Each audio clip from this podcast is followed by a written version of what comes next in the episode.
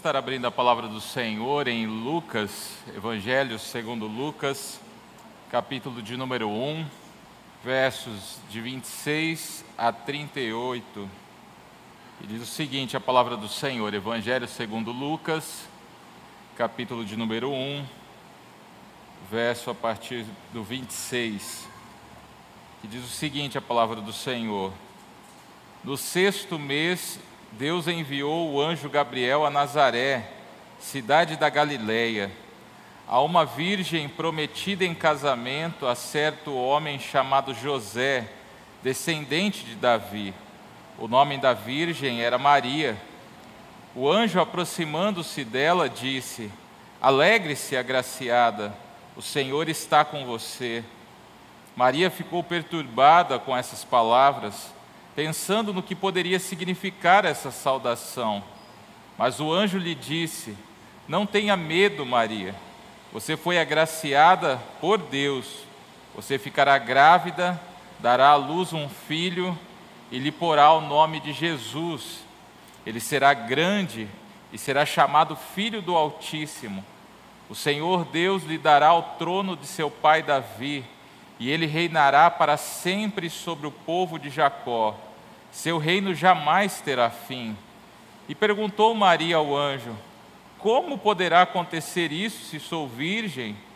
O anjo respondeu: O Espírito Santo virá sobre você e o poder do Altíssimo a cobrirá com a sua sombra. Assim, aquele que há de nascer será chamado Santo, Filho de Deus. Também Isabel, sua parenta, terá um filho na velhice. Aquela que lhe diz, diziam ser estéril já está em seu sexto mês de gestação, pois nada é impossível para Deus. Respondeu Maria: Sou serva do Senhor, que aconteça comigo conforme a tua palavra. E então o anjo a deixou. Irmãos, hoje é um dia muito precioso para nós o dia que nós comemoramos o Natal e já pudemos ter uma experiência muito maravilhosa com as nossas crianças, encenando, cantando a respeito do Natal, nossa equipe de música também. E nós, com certeza, eu creio que você, junto com a sua família também, de ontem para hoje, tem festejado, tem se reunido, tem se alegrado. E isso é algo precioso da parte de Deus, porque até mesmo quando nós pensamos é, naqueles que não conhecem a Deus, naqueles que não conhecem a Jesus como único e suficiente Salvador de suas vidas, esta data é uma data que se tornou comemorativa para muitos países, nos quais se reúnem, é momento de prestar caridade a pessoas, é momento de rever alguns princípios, rever a maneira de pensar e de agir. Isso é tudo um reflexo da própria graça comum de Deus que se espalha no nosso mundo, de maneira que as pessoas, mesmo sem conhecerem, através da revelação especial, quem é Jesus, elas são tocadas de tal forma que se torna uma data onde se busca algo que é bom, algo que é puro, algo que traz alegria e felicidade, no qual se reúnem as famílias, até mesmo o advento né, do tal do Papai Noel, no qual vários presentes são dados no intuito de alegria, mas que de certa forma também é uma lembrança da realidade mais profunda que já existiu em toda a história da humanidade que está ligado ao maior presente já enviado ao longo da história, ao longo da, de toda a criação, para que realmente o ápice dela se voltasse no advento da vinda do Filho de Deus a este mundo. A vinda do Filho de Deus a este mundo é algo que está toda a história, tanto passada quanto a que ainda há de vir, é voltada para este momento. Toda a criação, tudo que existirá na própria eternidade, tudo que passou a existir, no princípio, como nós vemos em Gênesis, quando ali, como o presbítero Marcos estava dizendo, havia um caos e o Senhor fez com que a luz brotasse em meio às trevas e colocou ordem em todas as coisas, e assim nós vemos então que a própria realização da existência que nós percebemos só foi possível por causa da vinda do Filho de Deus a este mundo. Sem a vinda do Filho de Deus não existiria criação. Sem a vinda do Filho de Deus não existiria vida. Sem a vinda do Filho de Deus, Deus nem começaria todas as coisas que nós podemos perceber. Por quê? Porque tudo depende dele, tudo foi feito por ele, tudo é para Ele. E o próprio Senhor determinando e decretando todas as coisas, Ele sabia que somente com Jesus Cristo vindo ao mundo, a sua criação poderia ser redimida, renovada, restaurada, refeita através dele. E isso que dá o impacto da própria criação. Em nenhum momento nós podemos imaginar que Deus fez ali o, o mundo, colocou Adão e Eva no paraíso, no Éden, e depois ele pensou: ah, agora eu preciso de um plano B, porque eles falharam no teste que eu coloquei, então agora eu preciso conversar aqui, eu, o Espírito Santo e também Jesus, para a gente conseguir ver o que, que a gente vai fazer aqui. Não! Antes da fundação do mundo, antes da própria criação, já estava prevista a vinda do Filho de Deus. E a criação só passa a existir porque um dia ela poderá ser redimida através da vinda do nosso Senhor e Salvador Jesus Cristo. Então, quando nós olhamos para este momento tão precioso do Natal, nós precisamos entender que Ele é a razão pelo qual todas as coisas existem. Ele é a razão pelo qual todas as coisas permanecem. Ele é a razão porque existe uma esperança real e certa que não falha para todos aqueles que se voltam verdadeiramente para Jesus Cristo. E o que é então este Natal tão maravilhoso, cantado, celebrado, encenado em muitos lugares? É um momento precioso porque é algo impossível se tornando realidade em nosso meio. É o próprio Deus eterno na pessoa do Filho, aquele que nunca conheceu uma própria questão de finitude, aquele que nunca havia conhecido o próprio sofrimento, aquele que nunca havia conhecido o próprio início da vida, porque ele sempre foi eterno.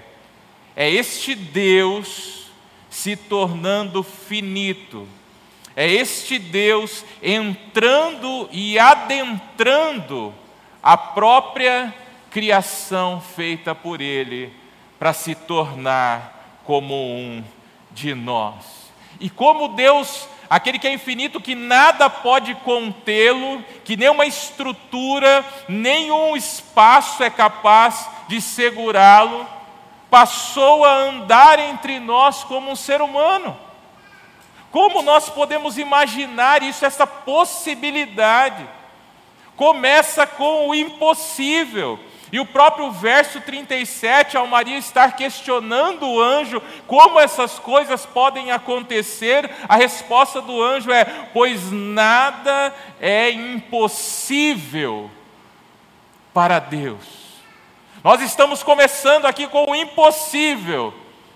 E aquilo que é impossível à mente humana, a realidade de todos nós da existência, para Deus não o é. Para Deus, nada é impossível. Isso já ecoa ao longo da Escritura. Em Gênesis 18, 14, existe alguma coisa difícil demais para o Senhor? Jó 42, 2: Eu sei que tudo podes e que nenhum dos teus propósitos pode ser frustrado. Profeta Jeremias, capítulo 32, verso 17 diz: Ah, Senhor, é o Senhor quem fez a terra e os céus por seu grande poder e pelo seu braço forte. Nada é difícil para o Senhor. Algo que começa como impossível, que somente Deus pode fazer o impossível a todos os seres humanos, a todas as nossas capacidades, a tudo que nós podemos imaginar ou pensar, não é impossível para Deus. E Deus faz aquilo que seria impossível para nós imaginarmos se tornar uma realidade. A vinda do Filho de Deus a este mundo é um fato impossível que Deus o torna possível. E é uma continuidade de eventos que são impossíveis de nós entendermos. O próprio Senhor Jesus, ele vai nascer a partir de uma virgem. Nós vemos no verso 27 que uma virgem foi prometida em casamento a certo homem chamado José.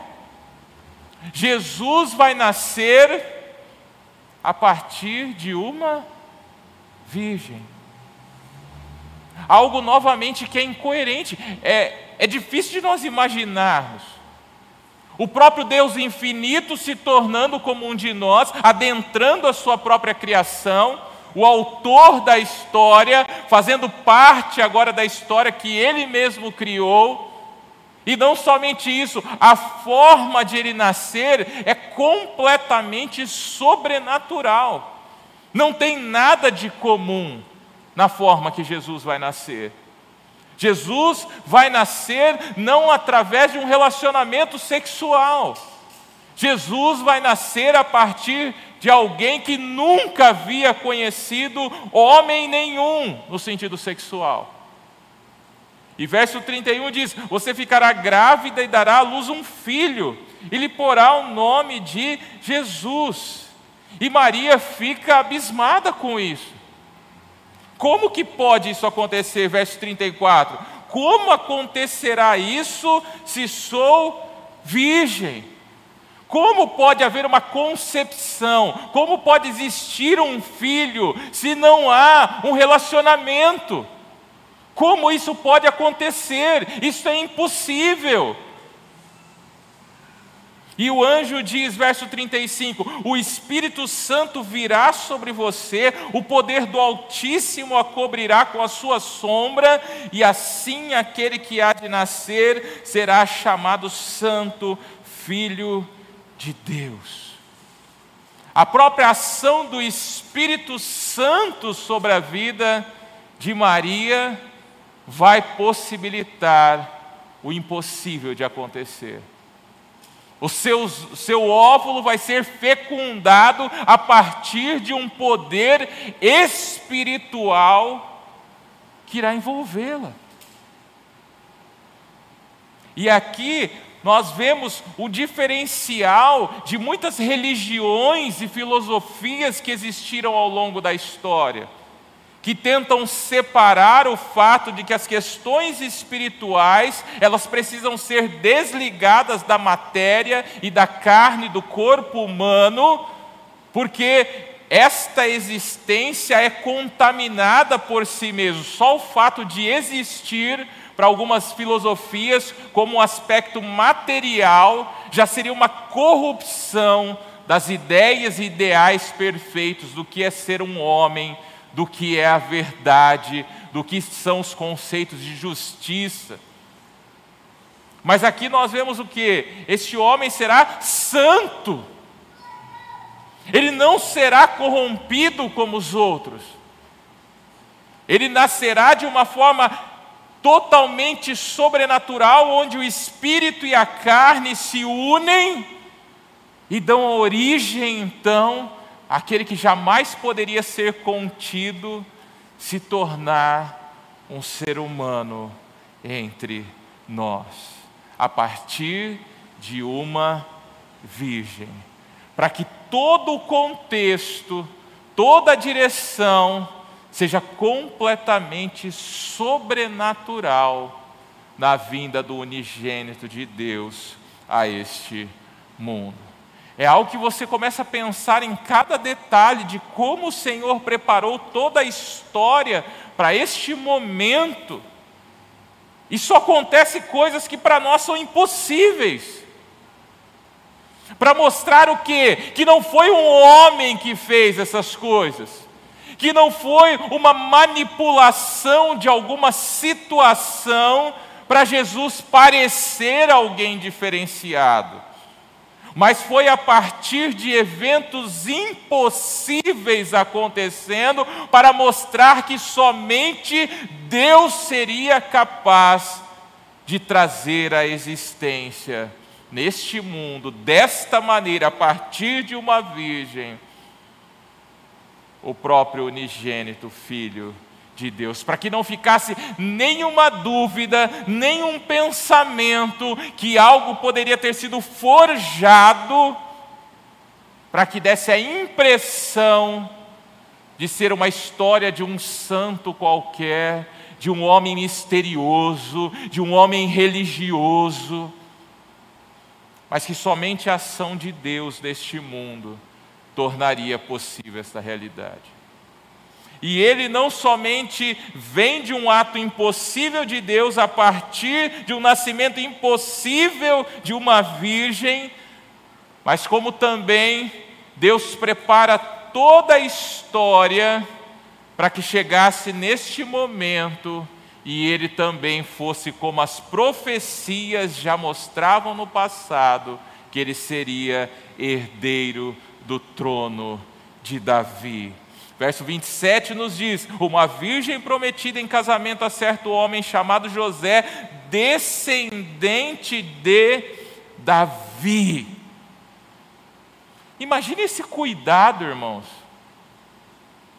Imagine o cuidado de toda a história, de Deus ir costurando toda essa história, esses relacionamentos acontecendo ao longo de séculos para desembocar no momento certo, no qual um herdeiro de Davi, um descendente de Davi, pudesse estar no exato momento com aquela que Deus escolheu para ser aquela que receberia o Filho de Deus, para que ele pudesse estar dentro de todas as profecias que Deus havia colocado a respeito de que ele assumiria o reino de Davi e o seu reino fosse eterno. Quando você vai para a história de Davi, Davi está com o Senhor querendo construir o templo no qual o Senhor estaria habitando entre eles, e Deus fala: Você não vai construir. E quando Deus diz que não vai construir, ele começa a dizer: Mas eu darei o que? No trono de Davi, alguém que reinará eternamente. E ali surge uma dúvida: será que o Senhor trará descendentes à casa de Davi para sempre? Ou acontecerá algo que virá um rei e este rei permanecerá eternamente? E quando Jesus vem, esta realidade é completamente confirmada. Haverá alguém que não terá mais fim, e ele será o verdadeiro Rei eternamente. Isaías 11, 10 diz: Naquele dia as nações buscarão a raiz de Jessé, que será como uma bandeira para os povos, e seu lugar de descanso será glorioso. A raiz de Jessé é também o que? Significando a descendência de Davi. Apocalipse 22, 16 diz: Eu, Jesus, enviei o meu anjo para dar a vocês esse testemunho concernente às igrejas. Eu sou a raiz e o descendente de Davi e a resplandecente estrela da manhã. Jesus é o herdeiro prometido, o rei que todos estavam esperando, Hoje nós temos muita dificuldade de pensar nisso, né? Porque nós vivemos um mundo onde a maior parte dos governos são formadas pela terrível democracia, né, que nos escritos clássicos é considerado um dos piores governos que pode existir. Né? E aí o que acontece? Nós pensamos na participação das pessoas no comando e no governo de uma nação. Mas se você for olhar para a Escritura, não existe nada falando de democracia na Escritura. A Escritura ela fala sempre sobre reis que existiram e fala sobre o verdadeiro rei que tem o direito de reinar sobre tudo e sobre todos. E esse rei é aquilo que todo o nosso coração anseia. Um rei que é perfeito, um rei que governa com justiça, o rei que governa com bondade, com misericórdia, com amor. E é o que o nosso coração anseia. Em períodos de densas trevas como nós vivemos, onde os homens que governam fazem para sua própria pelo seu próprio benefício em detrimento dos outros, o nosso coração anseia mais e mais por um governante que é capaz de ser justo, perfeito, misericordioso, amoroso, eternamente. E isso é uma semente que o Senhor colocou em nossos corações. O nosso anseio de um governo bom e maravilhoso é o anseio pelo próprio Cristo. E muitas vezes nós tentamos pensar que são pessoas deste mundo que farão, e colocamos esperança em pessoas deste mundo, sendo que o nosso coração anseia pelo verdadeiro Rei. Eu acho maravilhoso como é, o Tolkien ele escreve Senhor dos Anéis, e você vê que ao longo da história do Senhor dos Anéis, o anseio é pelo retorno do rei. Por quê? Porque tem um usurpador no lugar, tem um, um, uma raça maligna governada por um rei maligno que quer destruir todos os homens e todas as criaturas. E o anseio é o quê? Que o rei volte, tome o lugar de, de direito e destrua todas as trevas e o mal e reine com justiça. Da onde você acha que vem a inspiração para Tolkien? Tolkien era cristão. A visão dele era o quê? Era passar também o cristianismo a partir de uma história fictícia. E o nosso anseio também é este. Quando Jesus irá voltar? Quando ele virá e reinará, e seu reino permanecerá para sempre com justiça e paz e alegria para sempre.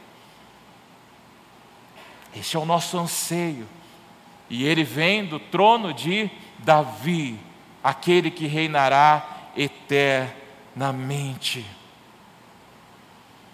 E o Senhor também adentra este mundo, além de ser o descendente de Davi, com poder do Espírito.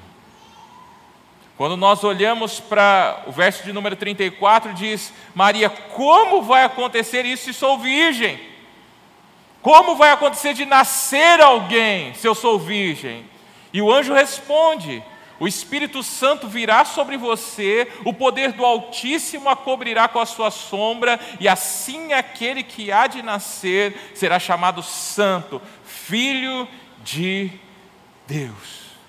O próprio Deus, pela ação do poder do Espírito Santo, faz com que o impossível se torne uma realidade.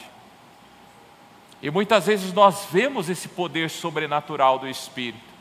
E é maravilhoso como o apóstolo Paulo, ao falar sobre o poder do Espírito, que é tão grandioso, ele em Efésios capítulo de número 1, a partir do verso 17, ele começa a dizer que aquele Espírito, aquele poder que ressuscitou Cristo dos mortos, é aquele que também está em nós e pode fazer muito mais do que nós pensamos ou imaginamos. Por quê? Porque toda esta ação sobrenatural é sempre feita pelo poder do Espírito Santo de Deus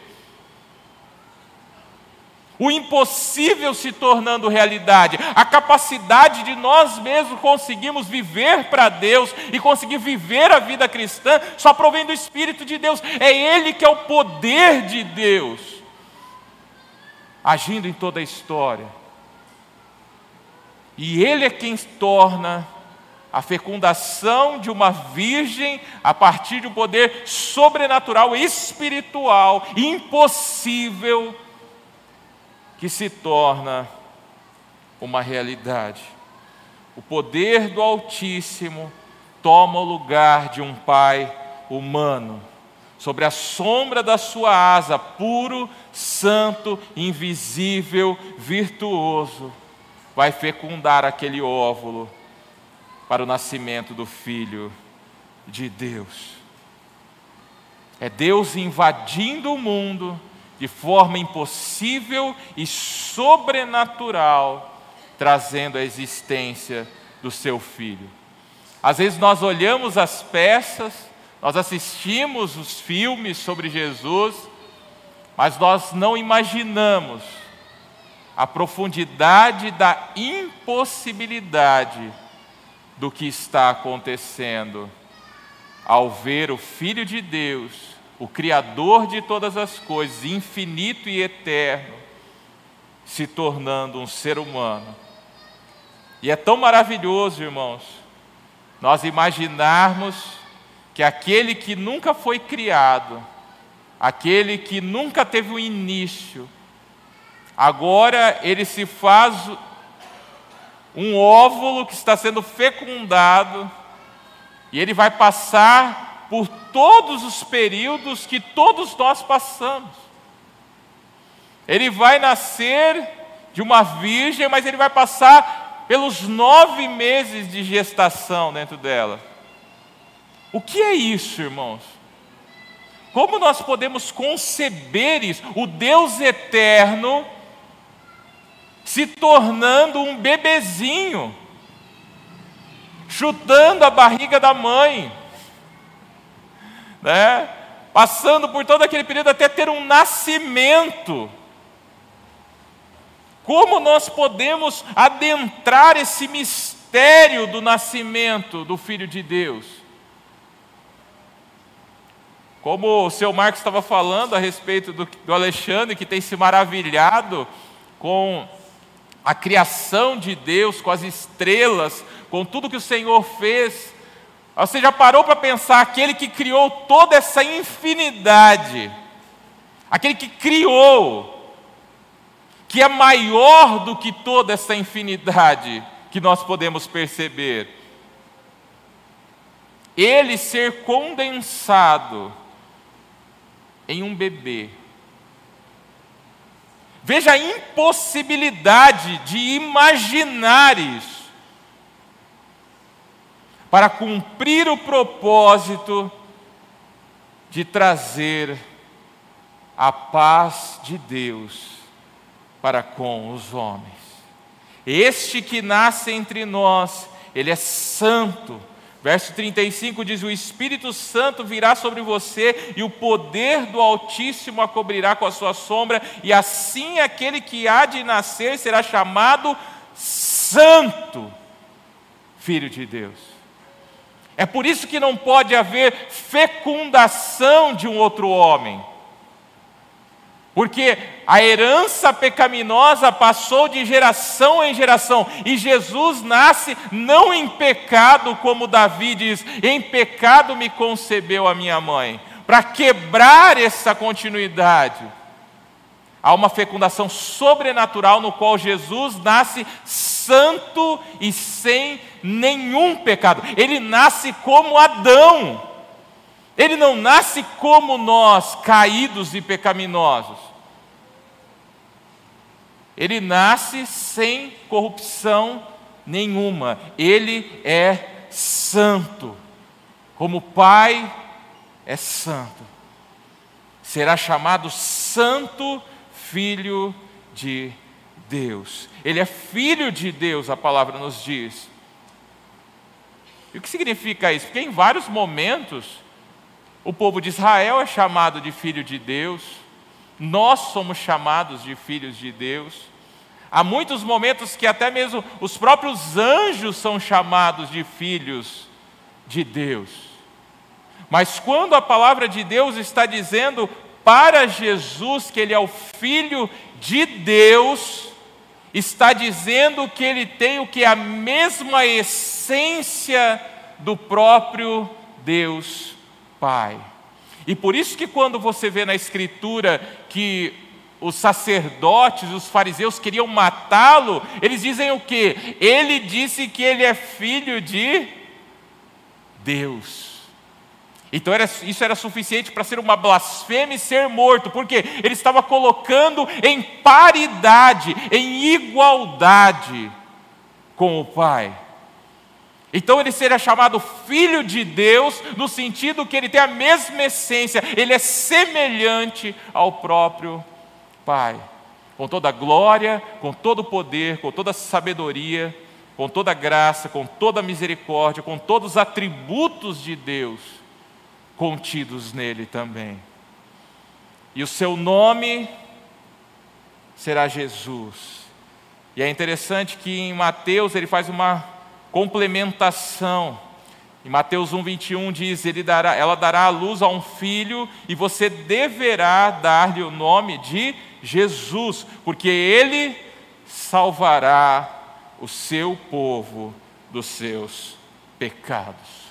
O sentido da existência de Jesus é salvar os pecadores. O próprio nome dele significa Salvador. Ele veio para salvar. Salvar o quê? Pessoas boazinhas, santas, bonitinhas, cheirosinhas. Não. Ele veio para aqueles que estavam em rebelião contra Deus, aqueles que estavam vivendo nas trevas, aqueles que estavam em pecado. Ele veio para trazê-los de volta e torná-los santos diante do Senhor. Jesus não veio para os sãos, Jesus veio para os doentes. Jesus veio para você, para mim, nós somos os enfermos e doentes que precisamos da graça do Senhor. Em 1 Timóteo 1,15, o apóstolo Paulo, escrevendo a Timóteo, diz: Esta afirmação é fiel e digna de toda aceitação. Cristo Jesus veio ao mundo para salvar os pecadores, dos quais eu sou o pior. Ele veio para quê? Para salvar os pecadores. E os piores pecadores. Então, quando você olha e fala assim, eu fui salvo, você deve ser muito ruim para você ter sido salvo. Eu também devo ter sido muito ruim para ser salvo. Veja ao longo da história, quando nós olhamos Isaú e Jacó, Jacó era um enganador que saiu da barriga segurando o pezinho do irmão dele, já mostrando que no seu sangue estava o enganar ou passar os outros para trás. E o que, que Deus fala? Eu escolhi ele ele vai se tornar alguém que vai ser o que? O nome do meu próprio povo, Israel. E ele estará à frente. Da sua descendência, eu vou trazer o meu povo. Então, muitas vezes nós não pensamos sobre isso. Mas Jesus vem para aqueles que estão enfermos, que estão doentes. E por isso que a igreja está cheia de pessoas doentes. E conforme Deus vai trabalhando nossos corações ao longo da nossa história de vida, nós vamos ficando melhorzinhos, né? Aí você olha para trás e fala: Nossa, olha só o que, que eu era antes, olha que terrível que eu era. E agora, olha como Deus tem trabalhado a minha vida. Porque Ele veio para salvar pecadores, enfermos, doentes espiritualmente Tá? Não é enfermo no sentido físico, estou com uma enfermidade física. É no sentido espiritual. Tá? E por último, Ele é aquele que reinará para sempre.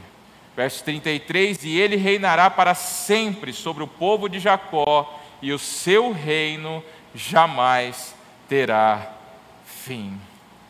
Ele é o Rei e Senhor de todo o universo. Ele nunca vai ser substituído, nunca vai haver uma eleição para mudar o Senhor dos senhores, nunca haverá nenhum poder, nenhuma resistência que será capaz de tirar ele do governo do universo para todo o sempre. Nunca vai haver sucessor, nunca vai haver alguém que vai vir depois dele, vai ser somente ele para todo o sempre.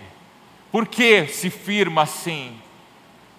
Porque a sua salvação é para sempre a sua misericórdia é para sempre, a sua proteção é para sempre, o seu cuidado sobre aqueles que estão no seu reino é para sempre, nunca haverá mudança na alegria, na satisfação que nós teremos com Ele, porque nunca irá mudar esse estado de alegria, satisfação, justiça, bondade, misericórdia que haverá para todo o sempre.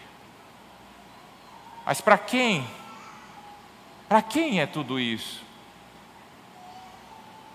Jesus vem ao mundo, ele nasce entre nós, o impossível é realizado, ele anda entre nós, ele morre numa cruz, ele ressuscita no terceiro dia, e ele lança então um chamado a todos os povos, a todas as línguas, a todas as nações, submetam-se ao verdadeiro Rei e Senhor que reina para todos sempre. O meu reino é de paz, é de justiça, é de alegria, é de satisfação eternos. Mas para que você possa participar deste reino, você precisa reconhecer o verdadeiro Rei e Senhor sobre todas as coisas. Você deve reconhecer Jesus como seu Rei e Senhor e se submeter a Ele. Você precisa crer nele. Você precisa confessar que Ele é o seu Rei, que Ele é o seu Senhor, que Ele é o seu Salvador. E você sai do que? Daqueles que são rebeldes contra o Rei, para se tornar agora aqueles que fazem parte da família do Rei e permanecerão com Ele eternamente. João 3,16 nos faz o chamado, porque Deus tanto amou o mundo que deu o seu Filho unigênito, para que todo aquele que nele crer não pereça, mas tenha a vida eterna. Pois Deus enviou o seu Filho ao mundo, não para condenar o mundo, mas para que esse fosse salvo por meio dele.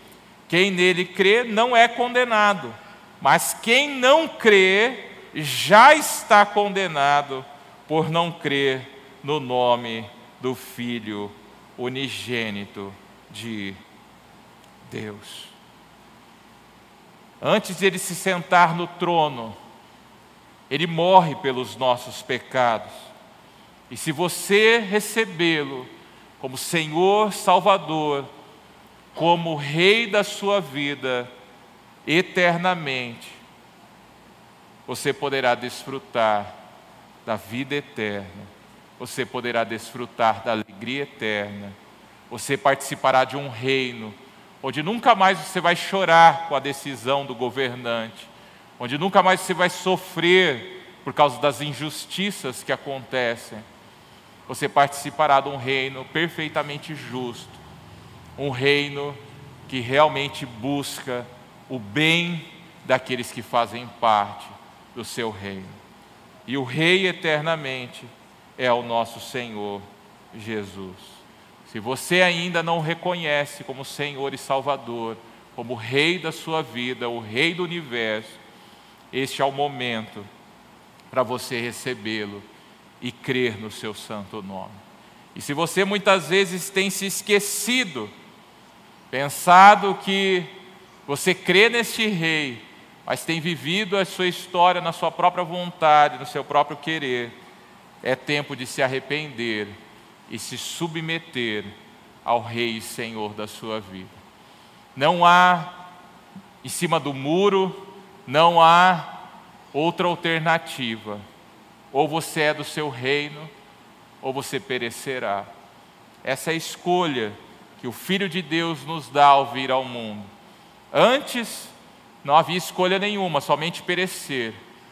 Mas a partir da vinda dele, se abre as portas do céu para que nós possamos ter a vida eterna. Faça essa escolha e se submeta completamente a Ele. Amém?